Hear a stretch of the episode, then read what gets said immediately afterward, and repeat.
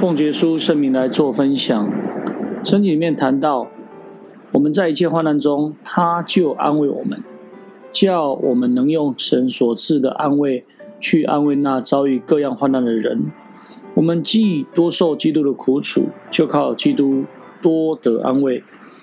因此，我们为何会受到这些苦楚呢？前提就是因为神要让我们去安慰跟我们一样遭受苦难的人，所以在遭受苦难的时候，我们应该靠主来忍耐到底，以度过眼前的患难，在未来能够去帮补别人。那在指望中要喜乐，在患难中要忍耐。这记载在罗马书十二章十二节里面。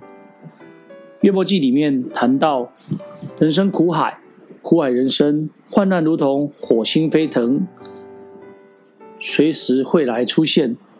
但是有谁知道患难会在什么时候？啊，会用什么样的程度来让我们体会呢？人处在患难中，往往被熬炼到意志消沉，毫无喜乐，最后丧失了指望。在过程当中，可能也会得到一些精神的一些疾患。患难虽叫人受苦，但若是能够忍耐到底，就会让我们从当中得到益处，就如同约瑟一样。因患难之后会成就美好的光景。所以，亲自尝过患难滋味的人，他体认圣经的真实性以及宝贵的教训，他的灵性会不断的来成长。渐渐的，他能够来认识神，认识神的旨意，也就是明白，所以他才能够在这个过程当中感同身受，去体会跟我们一样患难的人。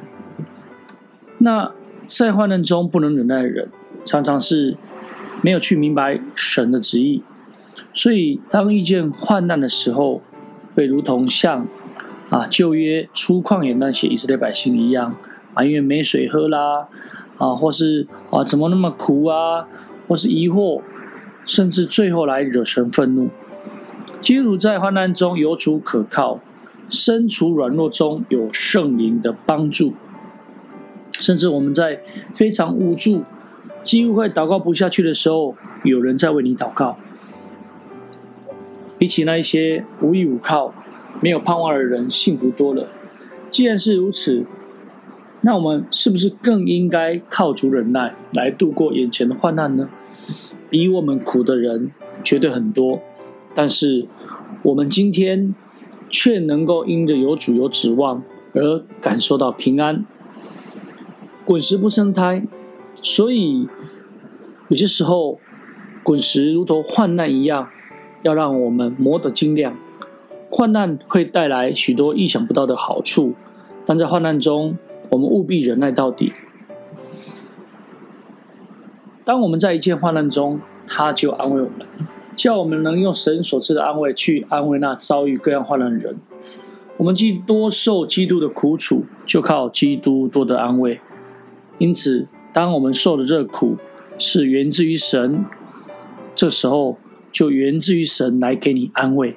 愿神来帮助我们，最后将一切荣耀归给天上真神。哈利路亚，阿门。